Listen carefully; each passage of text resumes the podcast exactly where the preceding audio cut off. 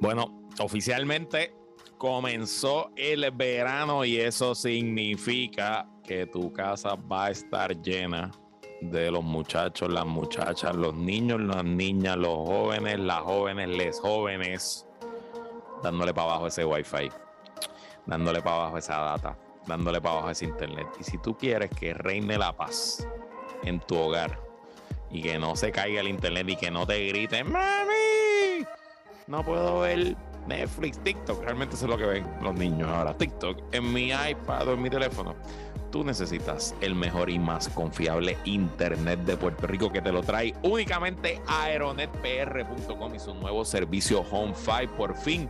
Llegó el internet de Aeronet para tu casa a precios y velocidades inigualables. Si no quieres un verano sin ti, mm, no me salió, no me salió la integración. Pero si no estás satisfecho con tus servicios de Internet en tu hogar o negocio y quieres romper con el duopolio del Internet rojo y azul, no esperes más y llama ahora a Aeronet al 787-273-4143, 273-4143 o visita home5.pr y recuerda que con Aeronet puedes hacer todo el proceso de darte de alta por Internet sin hablar con ningún ser humano. Los planes del hogar comienzan en 49 dólares al mes y el servicio está disponible en ya casi todo Puerto Rico. No lo pienses más, cámbiate ahora, llama al 787-273-4143 o visita homefy.pr. Gracias a Aeronet, presentadores de este puesto. Para problema.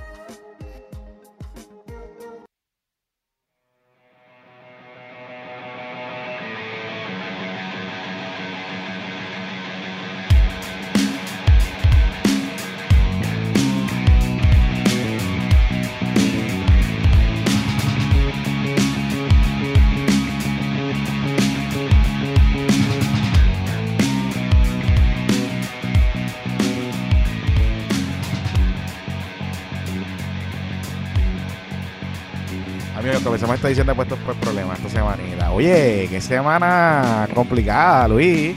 Ah, como, como que el, verano empieza oficialmente este fin de semana y como que la primavera dice todavía no me quiero ir. Quiero, quiero dejar flores y noticias. hemos tenido como un, feedback mixto, ¿verdad? Entre del último episodio. Hay gente que ha dicho que Foquito nos barrió. Correcto. Y, está, y, and that's okay. No problem. No problem con eso. Ustedes saben que aquí nosotros no somos como Jay. No, no, no. Eh, y hay gente que dice que pues que nos fue bastante bien. Que, lo barrimos. Que lo barrimos. Yo pienso que fue 50-50. Yo pienso que él nos barrió en algunas cosas y nosotros lo barrimos en otras. Yo creo que fue bien hábil en el filibusterismo. Cuando yo me di cuenta, ya llevaba más de una hora con el tipo y todavía ni le había preguntado de las vacunas. Y yo estaba bastante harto. Y mucha gente me ha comentado que mis suspiros, mis suspiros lo son todos. Eh, porque yo no tengo poker face para estas cosas. Y cuando se me iba en generalidades y en utopías y en, y en cositas, pues yo suspiraba. No, no podía, no podía el, contra, el, contralor nos está regañando diciendo que nos almorzó. Sí, pues está bien el, contralor, dice que no debemos hablar del tema de, de farmacéutica. No, porque eh, acuérdate que el contralor es medio foquito team. Sí, sí, sí. Eh, él, él, él, él, pues, ¿sabes? Eh, después el tipo, pues, nos clavó. Y pues, nada, eso es parte de... en esa parte, yo creo que, en esa parte yo creo que él no, no, no, no fue bien. Pero nada, eso es parte de, la dinámica. Este, ah, también es otra cosa importante. Los que han escuchado las entrevistas nosotros hacemos aquí, nosotros no traemos gente para escuchar momentos. O sea, nunca, nunca ha sido nuestra, nuestra dinámica. Este, si se dan, se dan, ¿verdad? Pero este, como, como cuando lo llevamos a decir que él opina sin saber con el tema del aborto, por ejemplo. Pero, pero no, o sea, la dinámica de entrevista es más conversación que otra cosa. So, este, nada, pero sí, está bien, ok. It is what it is. Gracias por el feedback, gracias por escucharnos. Y gracias por barrer el piso con nosotros, aquellos que barrieron el piso con nosotros. Y gracias por decirnos lo que les gustó, pues que, les gustó. Ese juego, ok. Bueno, la semana que viene tenemos otra entrevista eh, planificada. Sí.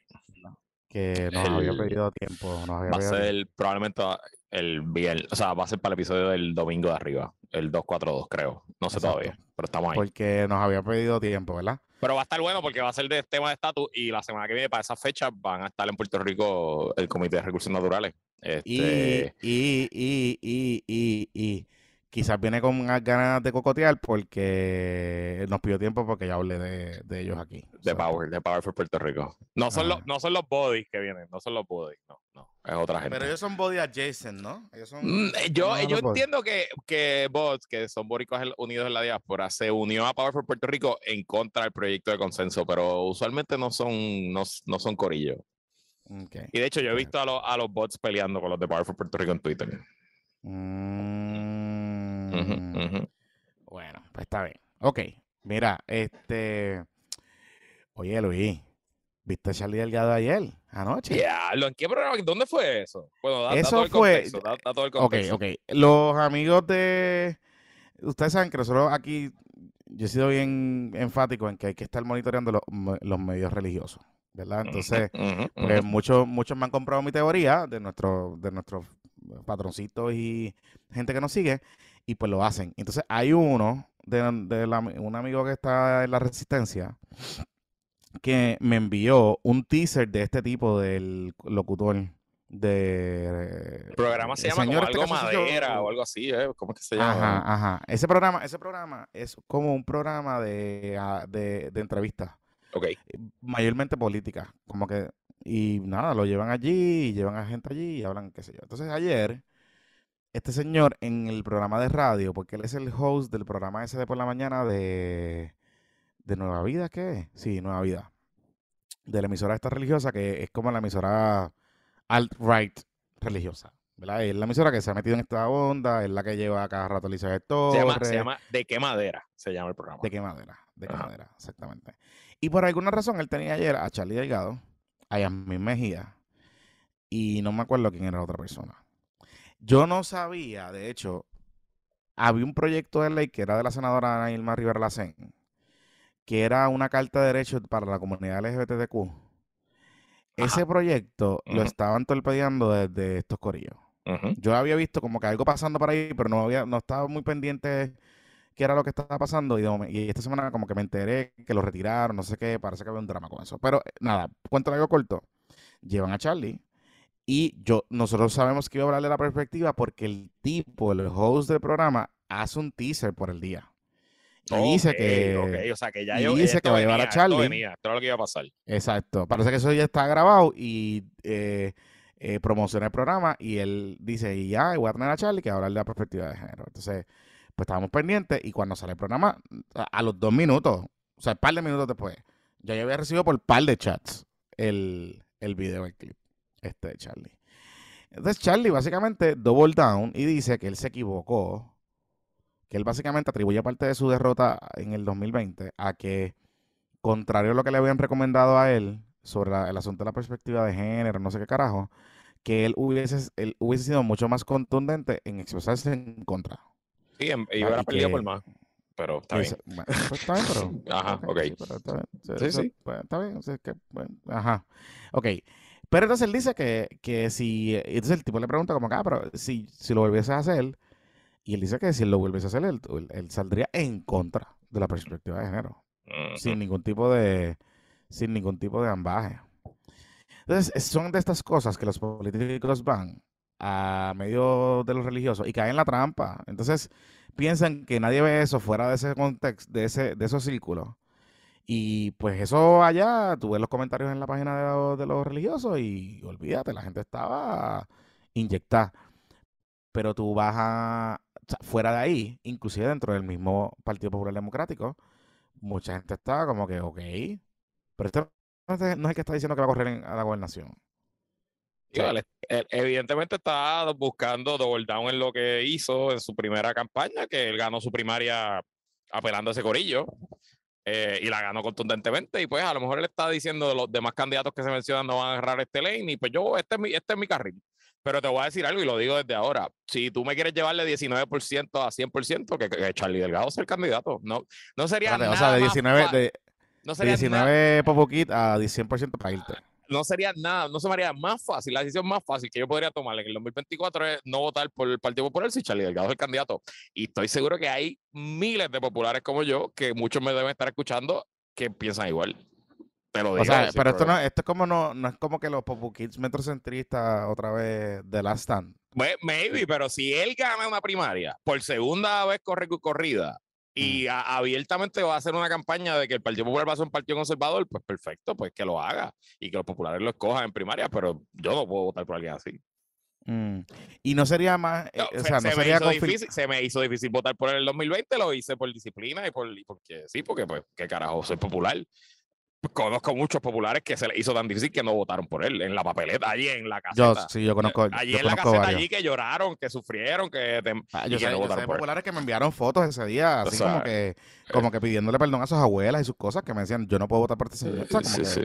Este, Los números eh, están ahí. Él ganó. Oye, él ganó el día de las elecciones. By the way, Charlie Delgado ganó el día de las elecciones. Él pierde por la unidad 77. Y si tú le sumas el pobre desempeño que tuvo en las unidades urbanas, en, en, San Juan sobre todo, en el área metro sobre todo, pero en todo Puerto Rico, un área urbana, el Partido Popular underperformed a, a su nivel histórico. Y ahí está la derrota de Charlie Delgado. Ahí está. Pero pues. Y de hecho, si tú sacas el distrito de San Juan, Charlie Delgado ganó Puerto Rico. Siete de ocho distritos senatoriales, Charlie Delgado ganó. Mm. Pero entonces, aquí, aquí lo que yo no sé si Bayamón ganó, no quiero decir Bayamón, porque probablemente pero, Bayamón no ganó tampoco. Te, iba a decir, te, iba a decir algo, o sea, con, con, este asunto. ¿No sería más confirmatorio de que el Partido Popular Democrático es de centro derecha si vuelven a elegir a este tipo, a Charlie? Sin duda, sin duda. Sí, claro, claro que sí. Sería la conclusión lógica. No, y mira, mira, quién es, mira, mira quién es el liderato en el Senado, porque de los 11, ¿cuántos senadores son? De los 11, yo te diría que 7 son conservadores alcorosos. Ah, y que, y, que la Cámara de... se pasa yendo a esos, a esos medios ahí. sí, y, en la Cámara de 26, como 14 o 15 son conservadores que seguro piensan como Charlie.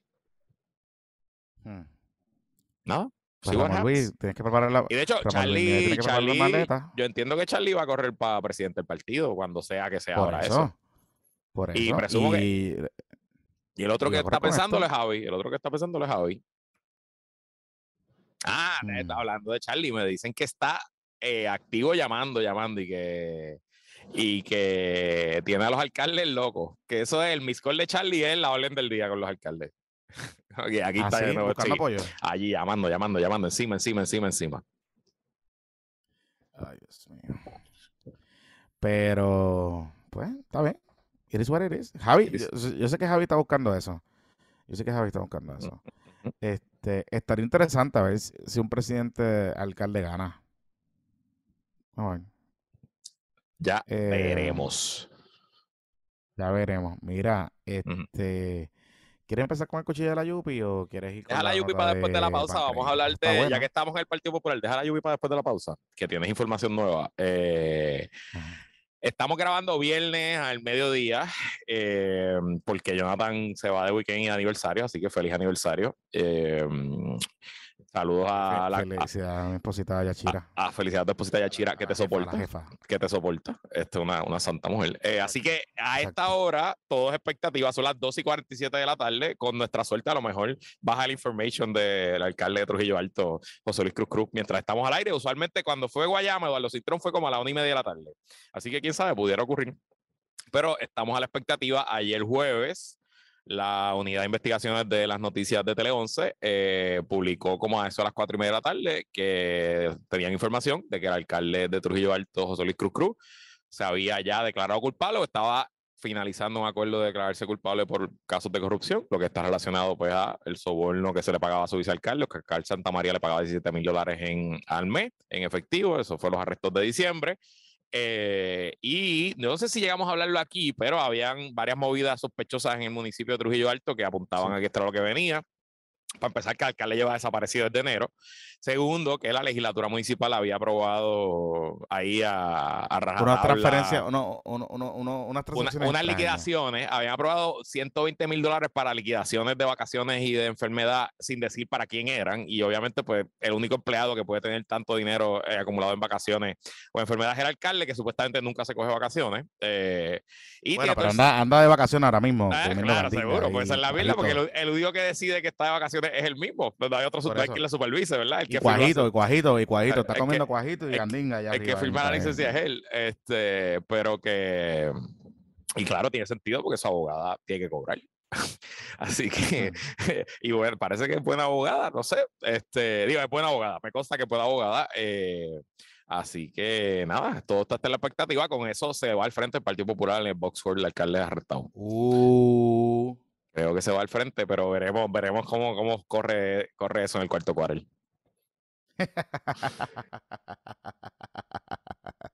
Mira, este eh, ahí le pidieron la renuncia a ese muchacho que le iban a destituir, el, presidente de la, de, la, de la, gente de los victoriosos en Trujillo. Eh, pero aquí hay un problema importante que tienen que erradicarlo, el que se tiene que erradicar culpable, porque es que si no, no hay manera de sacarlo de ahí. Eh, no. O sea, no hay manera. No, no, o sea, es que es Porque la legislatura la controla él. Sí, sí. digo, y el Partido Popular aquí ha hecho absolutamente nada. El Partido Popular dejó que esto, o sea, el Partido Popular hace meses pudo haberlo sacado, suspendido, quitarle la posición de liderato, pudo haber ordenado que compareciera a la Junta de Gobierno, pudo haber hecho mil cosas y no hicieron nada. O sea, que al final del día se pudieron haber un poquito vacunado a lo que va a ser otro, otra, otro día difícil para el partido y otro acto bochornoso de un alcalde que había convertido su, su labor en su ATH personal. O sea, otro, otro papelón.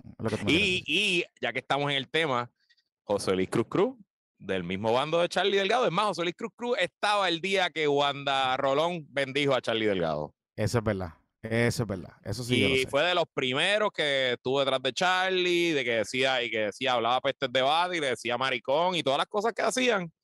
Pues ahí está, para que tú veas. Espérate, espérate, espérate, ¿cómo fue? en privado, en privado y las conversaciones que tienen, que no podemos tener un pato de, como candidato, las cosas que dicen, que siempre han dicho de lo Ay, mala mía, perdona que me ría, no me puedo reír, pero es una cafrería, es una cafrería. como, como he dicho muchas veces, Señor Dios, protégeme de tus seguidores, que de lo demás me encargo yo. Qué cosa cabrona. Así que me da, me da cero pena. Eh, Trujillo Alto es una ciudad con mucho potencial y hace falta ahí una persona con visión y con honestidad. Así que habrá elecciones especiales pronto. ¿Tú crees que... ¿Tú crees que o sea, quiénes son los candidatos que tú no has hablado de candidatos? Aquí hay varios candidatos. Uno que de seguro va a correr es eh, Pedro, Pedrito Rivera, es el apellido de Pedro, que fue senador por el distrito de Carolina. Sí, fracaso, fracaso, eh, fracaso. Pedrito. Este, habrá, Pedrito no es del corrido del alcalde, o sea que él no va a correr ahí siendo, siendo candidato al alcalde, no es un O'Brien, un O'Brien o algo así, la que viene de la, mm. estructura. Eh, presumo que correrá alguien de, que venga del corrido del alcalde, eh, pueda ser la presidenta de la legislatura municipal, aunque haya quedado súper mal en todo este proceso, porque cada vez que le ponen un micrófono al frente lo que hace es un papelón. Eh, pero no, honestamente no sé quién sería de... de del corrido del alcalde. Y este chamaco, Gabriel Pérez Pérez, que es el legislador municipal que ha estado cayéndole encima y que, había presentado las mociones de que el alcalde fuera y testificar y whatever, ese de seguro va a correr. Ese es el muchacho que, todo el mundo piensa que es el que puede ganar. Que es el que quisieran Gabriel, Gabriel trabaja en la Cámara, él es el director de actas y récord de la Cámara, él ha sido legislador municipal dos cuatrenios y es tremendo muchacho, tremendo muchacho. Y quién sabe, a lo mejor quizás si ahí lo ayudamos oficialmente. Eso, eso se los anunciaré próximamente. Este ustedes saben que, eh, ustedes saben que eh, eh, contrario a lo que mucha gente dice, si Luisito tiene algún cliente o lo que sea, lo va a decir porque si es una carrera que tenemos que hablar, pues nosotros hacemos transparencia, notas de transparencia. Aunque gente quiera decir que nosotros no lo hacemos, usted que nos escucha sabe que siempre lo hacemos. Así que nada, para que sepi, para que sepi. Espera, ya este está, ya está Raúl jodiendo en el chat con, eh, con screenshots de los miss de Charlie.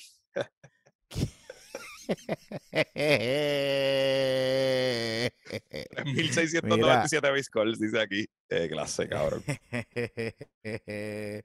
Mira, este. Ok, ¿y qué más? Okay. okay. el, el esta, nota de, esta nota de Bancrito, esta nota vamos de Bancrito, vamos a hablar de eso. El, nuestro podcast más escuchado del año, ya por mucho, eh, es el que hicimos hace dos semanas de... El cuadrito, el cuadrito. La, guía, la guía definitiva a las investigaciones federales, que fue del, del 14 de mayo, hace, hace dos semanas. Eh, y en ese podcast nosotros hablamos expansivamente, ¿verdad? De por dónde iban las investigaciones, nuestras teorías, de cómo había comenzado esto.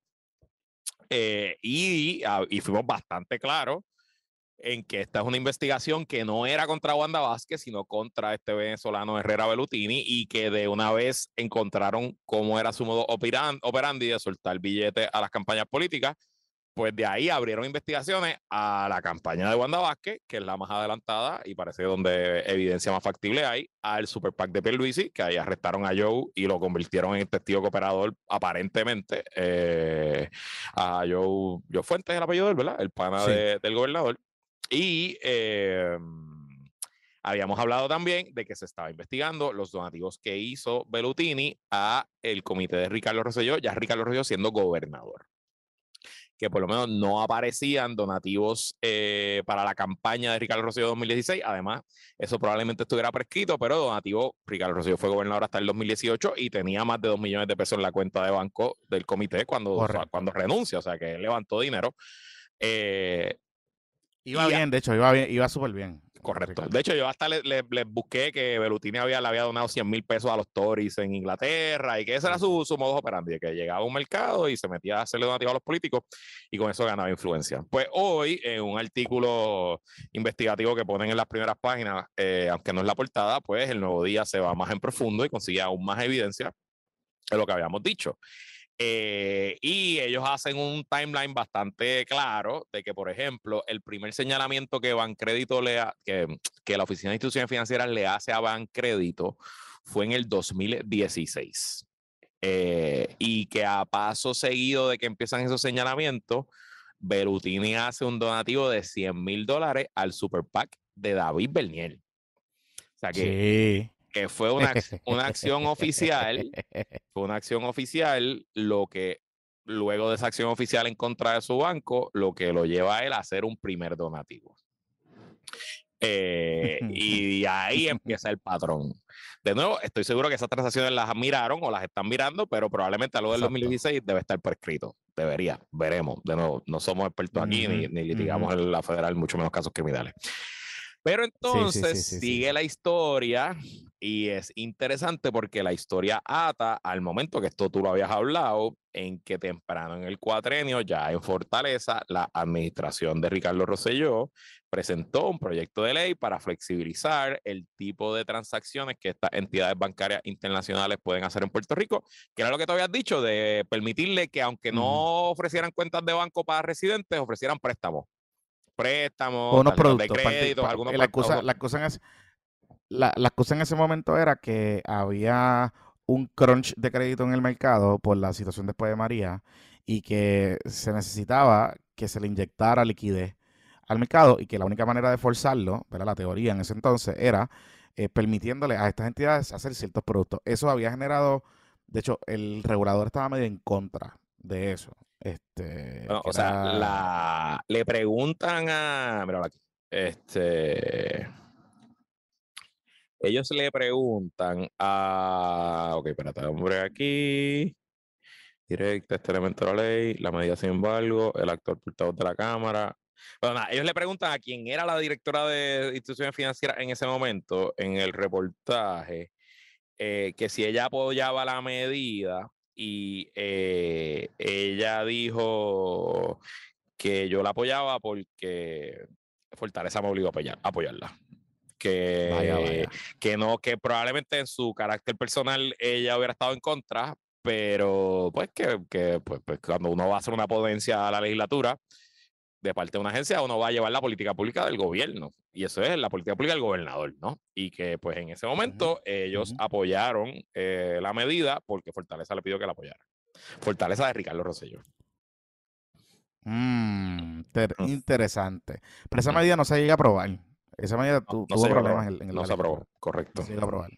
No se llega a aprobar, y, pero eh, lo que sabemos ya es que hubo intentos de que se aprobara y fuerte. Yo escuché de gente de la industria que este señor estaba cabildeando duro. Duro, duro, duro por eso. Y que parte de las cosas que se había planteado era que esto iba a abrir las puertas de pal en pal para el lavado de dinero, porque, o sea, la manera en que los bancos prestan dinero es que tú depositas dinero y ellos se viran y lo prestan, ¿verdad? Y entonces, de lo que generan de interés, pues ellos generan su ganancia y toda esa cosa, te pagan una porquería de interés o lo que sea, Pero realmente, si el préstamo se va a pérdida, pues eh, lavaste los chavos, digamos. El dinero salió por un lado y entró por otro, ¿no? Entonces, la preocupación principalmente era que como ese banco lo habían señalado porque no tenía controles, unos controles específicos de lavado de dinero, que esa apertura de ese, de ese tipo de producto abriera las puertas a que, ya tú sabes, ¡Wii! Por ahí para abajo iba a ser fiesta. Así que nada, ¿qué pasó? Le dieron 100 mil pesitos a, un pack, ¿verdad? Mira, mira, mira, mira. Aquí está el timeline, aquí está el timeline. El primero, el 28 de enero del 2019, la administración de Ricardo Rocío Nevares presentó un proyecto de ley para ampliar la cartera de clientes a las entidades bancarias internacionales. Y eh, el, en junio, el, el, 7, no, el 7 de marzo del 2019, eh, la Fortaleza retiró el proyecto luego de que el entonces presidente Cameral advirtió que eh, bajaría con informe negativo. O sea que Johnny Méndez paró el proyecto que le presentó, le presentó la Fortaleza. En el verano del 2019 pasa lo que pasa, el gobernador, el gobernador renuncia y eh, pues se da la famosa reunión aparente entre Belutini y la gobernadora, donde se le presenta la encuesta, ya en noviembre, diciembre de 2019, principio del 2020. Y ahí es que entonces la gobernadora remueve a Wanda Vázquez, etcétera, etcétera. Así que. Lo que no, remueve a Wanda Vázquez, remueve a, Joyner, Correcto. Joyner, entonces pone al otro que trabajaba para Bancrédito, el otro.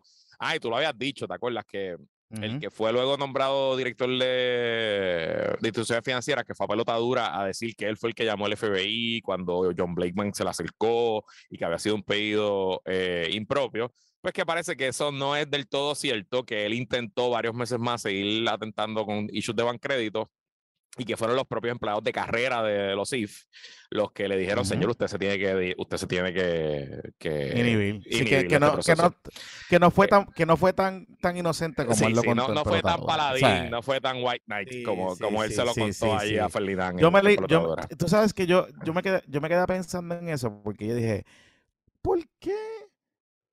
¿Cómo carajo tú consigues un regulador tan rápido y sustituyes a Joyner tan rápido? Para meterlo allí, con la experiencia y la expertise, cuando tú lees el resumen de ese tipo, ese tipo lo contratan de asesores los bancos para este tipo de cosas, para pelear, precisamente para pelear con la UCIF. Así que yo decía, mm, eso de que él se inhibió, mm, no me parece tan, tan suavecito, tan suavecito.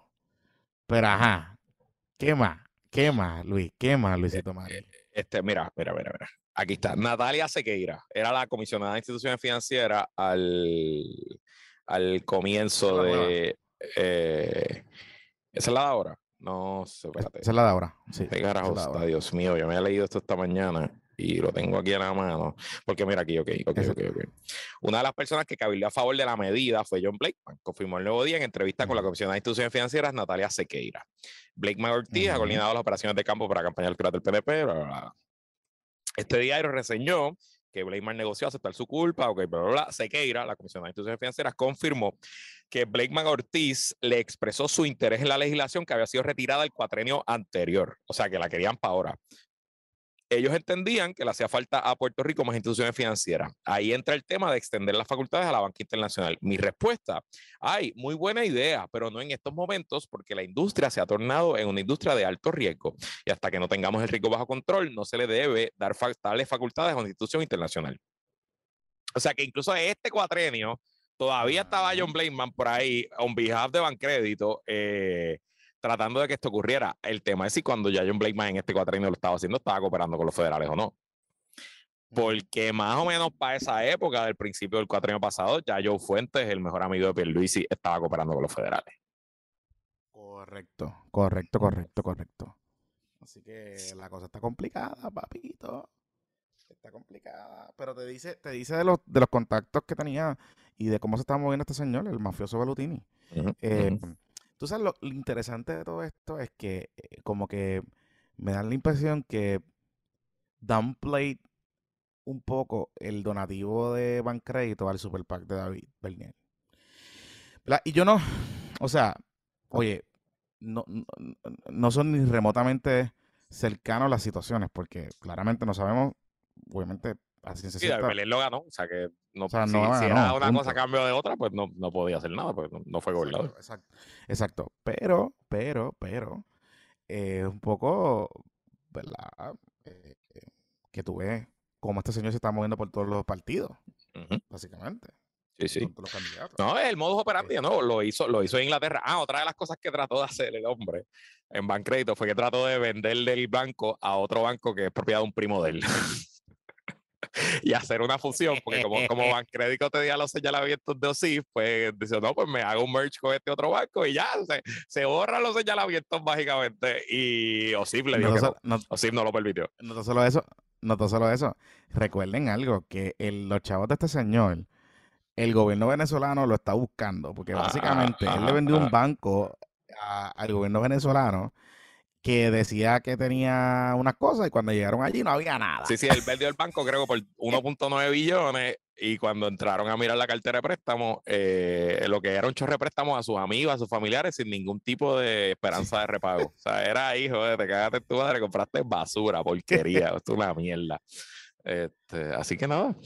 Lo que, lo que, a lo que voy con todo esto es que aunque ha estado silencioso el asunto y se acabó el media tour de Wanda Vázquez y su abogado y todas las cosas, lo que dijimos en ese episodio hace dos semanas se confirma. Esto es algo bien profundo, bien complejo, una investigación que lleva mucho más tiempo de lo que la prensa y nosotros conocíamos y quién sabe qué carajo hay. Porque esto es una persona de alto interés para el gobierno de Estados Unidos, de alta capacidad de dinero y que por lo menos vemos que en Puerto Rico infiltró todos los niveles. Y te voy a decir una Sí. cosa del Super PAC de David Bernier versus el Super PAC de Pedro Pierluisi. El Super PAC de David Bernier lo corría un abogado popular que se llama Edwin Quiñones, que lleva corriendo Super PACs para candidatos populares, yo creo que desde Sila. Antes no eran Super PACs, eran PACs, pero, o sea, es una persona con mucha experiencia que hace... eran los famosos comités de amigos, los comités de Exacto, amigos. los que, comités ha, de que amigos. ha hecho esto muchos años, siglo tras siglo, y que nunca ha tenido un señalamiento. Así que yo estoy bastante seguro que ese Super PAC se corrió por el libro, contrario al Super PAC de Pierluisi, que los panas estaban a lo loco, haciendo lo que les Exacto. salía a los cojones. Así que probablemente, además de que cualquier cosa que haya pasado en 2016 quizás está prescrito, pues probablemente la operación de ese Super PAC era más profesional y como hemos Sí, dicho sí, muchas sí. veces, el super, los Super PACs pueden recibir los nativos corporativos, pueden recibir los nativos ilimitados y es completamente legal si se hace bien. El tema es que el Super PAC de Pierluisi lo hizo mal. Ese es el problema aquí. Exacto. Ese es el problema aquí.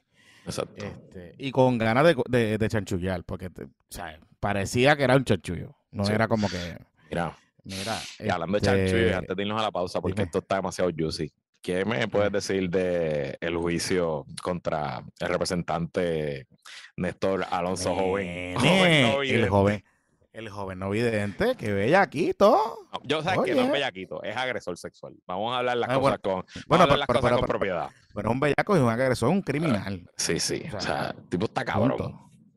Y, y ahora ya puedo entender lo cringy que se puso cuando con, con, con Jackie Fontane. Que le Cuando le envió mandó, flores allá. le mandó Y, flores a la- Jackie. y Ujú, básicamente lo estaba hostigando, acosándose, ¿sabes? Públicamente.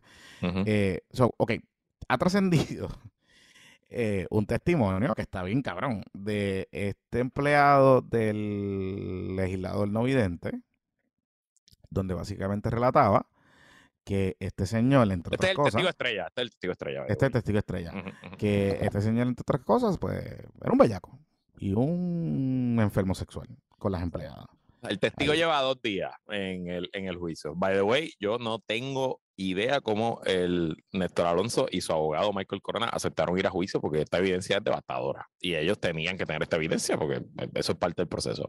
Pero Ay, lleva... pero tú sabes que Michael Corona todavía está pensando en, en teorías de conspiración y Sí, sí, cosas. cierto, cierto. Eh, Corona es el mismo abogado que Corille de la tenedora de la, de la desquiciada, de la premisa desquiciada. Sí, eh, correcto. Eh, y es un abogado eh, estadista. Yo no sé si es PNP todavía, de hecho, porque es como anti, anti-establishment PNP, pero siempre ha estado involucrado en manejos extraños, turbios, unidad de inteligencia de la policía, carpetas, de esa época, de, de los PNP que ponían bombas.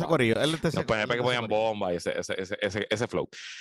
Eh, bueno, pues este señor testifica que él lo nombra, eh, Alonso lo nombra como su ayudante principal, chofer, etcétera. Le llegó a pagar hasta 6 mil dólares al mes de salario, una persona sin estudio.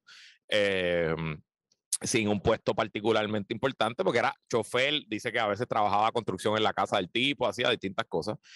Eh, la esposa del, del, testigo también trabajaba para el representante en la comisión eh, de turismo, que era la comisión que dirigía eh, Néstor Alonso, y él decía que, que, el representante había convertido esa oficina en un, en un motel y que él tenía sexo repetidamente en esa oficina, que todo el mundo lo sabía, que un día eh, tuvo relaciones sexuales en la oficina y se manchó el pantalón con semen y que tuvo que ir a buscar y que lo tuvo que llevar a la casa a cambiarse.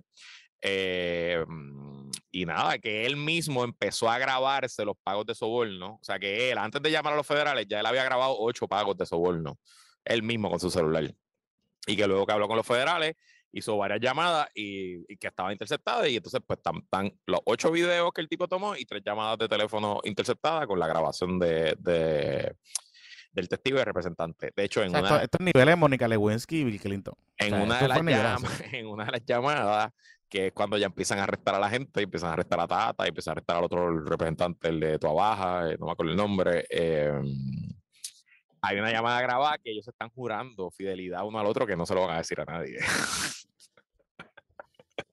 Así que a, a, ese nivel de drama está cabrón. Y Anoche en el Patreon, varios prominentes miembros de la delegación, Carlos Romero Barcelona, hicieron cuentos de, los rumores que todo el mundo en el Capitolio sabía que esa oficina estaba a lo loco, que era una oficina con un turnover altísimo, que la gente entraba y salía todo el tiempo de, de que trabajaban dos meses y renunciaban y que este señor asco agresor sexual aprovecha su condición. Él no es ciego total, él es ciego parcial. Él no es ciego total. Aparentemente no es ciego total. Y que era muy común o ver o escuchar cuentos de que él pues se tropezaba y te agarraba una teta, tú sabes, o se tropezaba y te pellizcaba una nalga. Y era como todo parte de su, de su shtick de, de ser joven no vidente.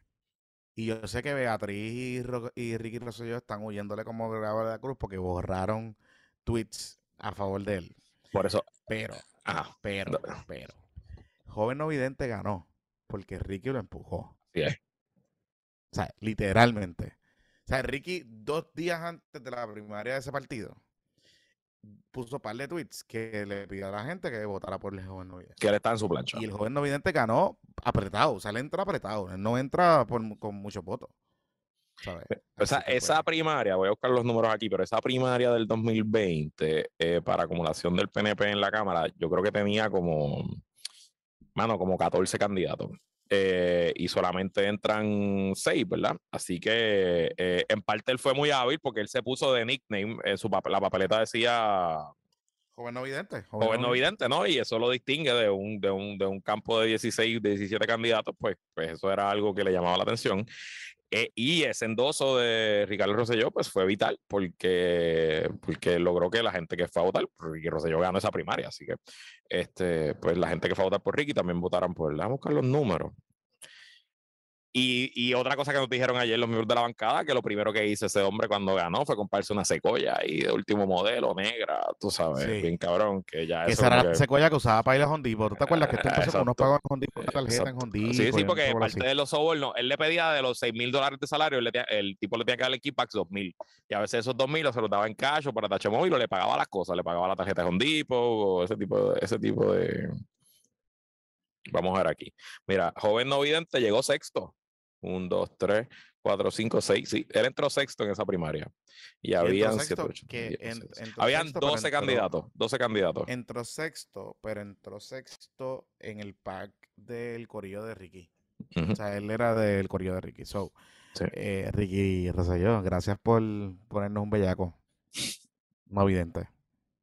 En la legislatura. Y gracias a Tata Charboniel de nuevo. Todo esto comenzó gracias a Tata Charboniel. Y de hecho, este, este caso le llega a los federales, porque el testigo va a los federales. Cuando empiezan los arrestos, esto no, o sea, no fue que la, la cana, la esposa del cano lo choteó a Néstor Alonso, no, es que el empleado se asustó y llama a los federales y se adelanta y dice, mira, esto es lo que ya pasando. Y ya, tengo, y ya yo tengo ocho videos grabados. La conferencia de prensa que, los federales decían que le ayudaran, que vengan a donde ¿te acuerdas? Este, de Muldrow. Y entonces, pues, tú sabes. Mira, eh, pues esto vamos, vamos a la pausa. Vamos a la pausa y, hablamos del chisme de la Yupi. Vamos a hablar de la Yupi. Dale. Bueno, y este PPP trae ustedes por nuestros patroncitos pymes y comenzamos con Roy Chévere, agente de seguro e inversiones activo desde el 2009. Roy se especializa en planificar estrategias de retiro y ahorro diseñadas exclusivamente para ti. Si estás pensando en tu futuro, si estás pensando en proteger a tu familia, si estás pensando cuál va a ser tu legado para tus hijos. Roy te puede ayudar con un plan financiero que cumpla con tus necesidades y expectativas, ya sea para abrir un plan KIO, invertir en anualidades o para asegurarte por incapacidad, cáncer u otro escenario catastrófico. Roy tiene lo que necesitas. Comunícate con tu asesor financiero patroncito al 787-209-8441, 209-8441 y síguelo en Instagram como chévere Financial. Roy Chévere, tu agente de seguros patroncitos. Mira qué chévere. Y bueno, la situación económica en Puerto Rico y en Estados Unidos parece que está tomando un giro para lo peor y te recordamos que existe una ley de protección llamada la Ley Federal de Quiebra la oficina del licenciado Edgardo Mangual González está abierta y está orientando por teléfono de forma gratis y confidencial sobre la protección de la ley de quiebra llamando al 787-753-0055, 753-0055. La ley de quiebras es la única ley que obliga a los acreedores a detener las llamadas de cobradores, detener embargos y reposesiones de auto, reorganizar deudas y salvar propiedades. Llama al licenciado Edgardo Mangual al 753 0055 7530055 o visita su página de internet quiebras.net. La ley de quiebras es tu derecho de reorganizar y salvar propiedades en esta crisis económica. Comunícate, licenciado Edgardo Mangual, 7530055, 7530055, 7530055. Y ahora de regreso, apuestos para el problema. Amigos, regresamos. Estamos aquí. Mira, antes de hablar de la UP, una aclaración, una corrección de la Intel que dijimos en el último episodio. Eh, la Intel sí es una universidad religiosa. Está, cuando se inscribió, se describió como una universidad cristiana sin denominación. O sea, es cristiana, pero no es de ninguna orden o secta o corriente o vertiente cristiana oficialmente. No es católica, como dijimos, es cristiana no denominada. Eh, y de hecho nos escribió Pedro Valle, mi socio, que su abuelo fue uno de los fundadores de la Intel, que ellos eran, ay Dios mío, anglicanos. Este, ¿no? Eh, episcopales, exacto, eso mismo, episcopales. Y que por eso en, la, en el recinto de San Germán hay una cruz gigante, pero sin, no es un crucifijo, es solamente la cruz. No hay, porque los episcopales no creen en, los ídolos. Pero Fernos es como Opus Dei. Fernos es Opus Dei, sí. Este, entiendo que sí. Entiendo que sí. Este. Sí, sí, sí. Eh, yo sabía que eran medios religiosos curious, pero no sabía que cuán era la denominación. Pero perfecto, gracias por la aclaración. Y están, ahí están corrected. Mira, este, hablando de universidades, porque el, drama, el drama de las universidades no puede solamente quedarse en la Intel, la UP también nos tenía que regalar. La UP no se puede quedar atrás, pues yo no sé quién quedar atrás nunca. Mira, pues ayer en el bizcochito Report yo había adelantado que iba a haber drama en la votación, ¿verdad? Que, que, de alguna manera u otra iba a quedar un poquito este, apretar la cosa, que al final del día podía ganar el Ferrao, pero que quizá Ubaldo se apuntaba a la victoria, que era el que nosotros entrevistamos aquí. Ubaldo Fernández, eh, era Ubaldo, ¿verdad? Ubaldo Casanovas, creo que se llama. Ubaldo Córdoba, Ubaldo Córdoba, Ubaldo Córdoba, Sí, lo entrevistamos hace como dos meses, tres meses. Sí, sí, sí. Entonces, este, y ese era el candidato de los colegiales y todas esas cosas. Ok. Entonces, ¿qué pasa? Que eh, hace par de días atrás el senador le notificó a Pipo que le iba a colgar un nombramiento. Y hago este contexto porque me enteré hoy y lo puse, lo, empecé a construir en el bizcochito report. Había una estrategia de la fortaleza liderada por Cari, Pierluisi, de empujar a Ubaldo. Pero de lo que, como lo querían hacer es que se habían dado cuenta que no tenían los votos suficientes y querían provocar una segunda vuelta. Entonces, ¿qué pasa? Que ayer, eh, esta semana, y, la, persona que estaba liderando esa estrategia era Campo Real. La idea era, exacto, Campos Reales, la idea era, ok, vamos a dejar que todo el mundo vote en la primera vuelta, nadie va a lograr suficientes votos para ganar en primera vuelta y en segunda vuelta consolidamos fuerza, hacemos, agarramos unos votitos de fortaleza con otros votos de por acá y con eso Ubaldo gana. Eso era, eso era el, game plan, ok. Ese era el game plan. ¿Qué pasa? El, Votan 13 personas, by the way, eso es lo que sí, Sí, sí. ¿Qué pasa? Que el Senado de el Senado del Kit, ese nombramiento de Campo Real estaba ante la consideración del Senado eh, para la Junta de Gobierno. El Senado de Campo el Senado de, de José Luis, el de la Accordion Kit, le notifica al gobernador, de hecho, era la segunda vez que él enviaba este, este mismo nombramiento y lo tenía que retirar. Y le notifica al gobernador que no se lo iban a aprobar. el gobernador coge y lo retira. Pero el timing es lo que complica la cosa, porque lo retira esta semana, la misma semana de la votación. ¿Qué pasa? Que al retirarlo, se va de la Junta la persona que estaba moviendo pulling the strings con el tema de Ubaldo. So, se queda sin alianza. Se queda sin alianza. Así que, ¿qué pasa? Que los profesores y los claustrales se dan cuenta de lo que está pasando y cierran filas con el safe bet, que es el menos malo, que es Ferrao.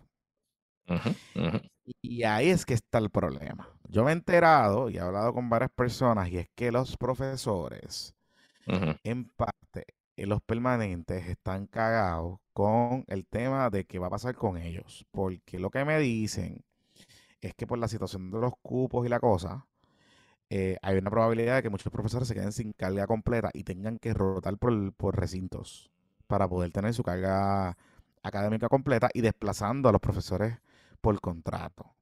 So que hay como un poco de cuchilleo allá adentro entre los mismos profesores, entre los catedráticos y los y los, y los part-time, los que no tienen eh, cátedra. Y que entonces que el Ferrao, al ver al final del día, los claustrales vieron qué era lo que iba a pasar y se dieron cuenta que si no votaban por Ferrao, pues Ferrao, y si Ferrao ganaba, pues Ferrao se los podía limpiar después, cuando empezaran los procesos de reestructuración fiscal. Así que básicamente al final del día ellos se le viran a la comunidad universitaria y terminan votando por. Pero el plan original, el plan original, era provocar una segunda vuelta y que en esa segunda vuelta eh, Ubaldo saliera en la votación. Así que interesante porque era como una movida un poquito House of Cards. Hay un informe del Comité de Búsqueda y de Consulta que te deja entrever por dónde es que iba la cosa y Campo Real era el que estaba empujando a esta gente. Así que, nada. Eh, Pero a Campo Real lo votaron la noche antes, ¿verdad? O sea, una cosa así, lo sacaron de, la Junta. Dos días antes. dos, días antes. Y, con eso ya derrotaron la posibilidad de una segunda vuelta porque había los ocho votos en el primero y con eso ganó. Exactamente, exactamente. O sea que eh, los Popo Kids, los Popo Kids no, José Luis Dalmao, evitó que Ubaldo, Casa, que Ubaldo Córdoba fuera el presidente. Básicamente. Mm, eso tiene que haberlo negociado por algo.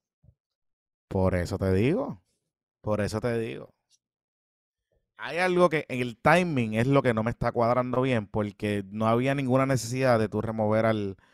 Eh, o sea, el, nombramiento de la Junta de Gobierno de Campo Real fue en receso. O sea, la única manera de, que el gobernador tenía que sacarlo era que se lo colgaran. Que lo bajaban y lo colgaban. Y tú dices, bueno, pues está bien, pues. Pero no, no había necesidad, porque fue en receso. O sea, él estaba en funciones completamente. Mm. So, nada. Te, dejo eso ahí. Voy a seguir averiguando. Ahora vamos a averiguaciones. Sí, sí, sí, sí, sí, sí, sí, Le deseamos lo mejor al nuevo presidente de la UPI. Ojalá pueda hacer algo con esa pobre institución que lleva muchos años, pero una década complicada realmente. Sí. Sí, sí, sí, sí. Mira, este, Luisito Marí. Cortito hoy, cortito hoy. Yo me voy. Váyase a disfrutar de su aniversario. Bueno, tengo que ir a producir unas cosas, pero voy a, trabajar y luego se voy va. A Rincón, voy, para Rincón. Llevamos dos episodios corridos de más de dos horas, así que denos break de que este episodio sea más cortito. Y el bizcochito report del lunes no va, se los puse. No va, el, sí, el lunes, el lunes, no va porque estamos, Estamos feriados, regresamos el martes. El miércoles, que es primero de mes, voy a volver a poner el bizcochito report en el feed regular para que lo escuchen y consideren si vale la pena suscribirse al Patreon, patreon.com diagonal puesto por problema. El primero de junio también voy a sacar la preventa de las taquillas para el Christmas en July.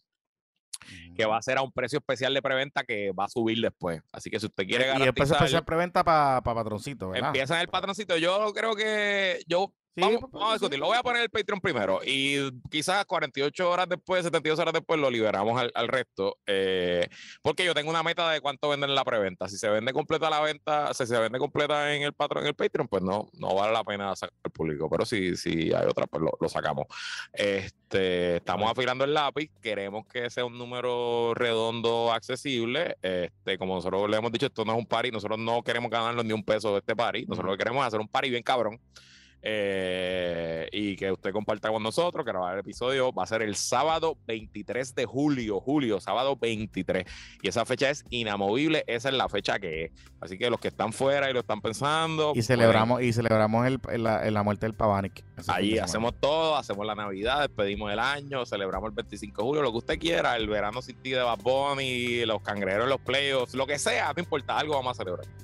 Este, y lo vamos a celebrar con ustedes y vamos a grabar el episodio de ese domingo allí en vivo. Vamos a tener la pimpirengue, vamos a tener lechón, vamos a tener alcohol, vamos a tener transportación. Es en Calley, en Jajome, en un lugar que se llama Hacienda Pitorro. Va a estar cabrón. Así que eso sale el miércoles primero de junio, sale la taquilla. Estamos ready. Que la fuerza la acompañen, que tengan todos un excelente fin de semana. Se me cuidan, mis hijos. Bye.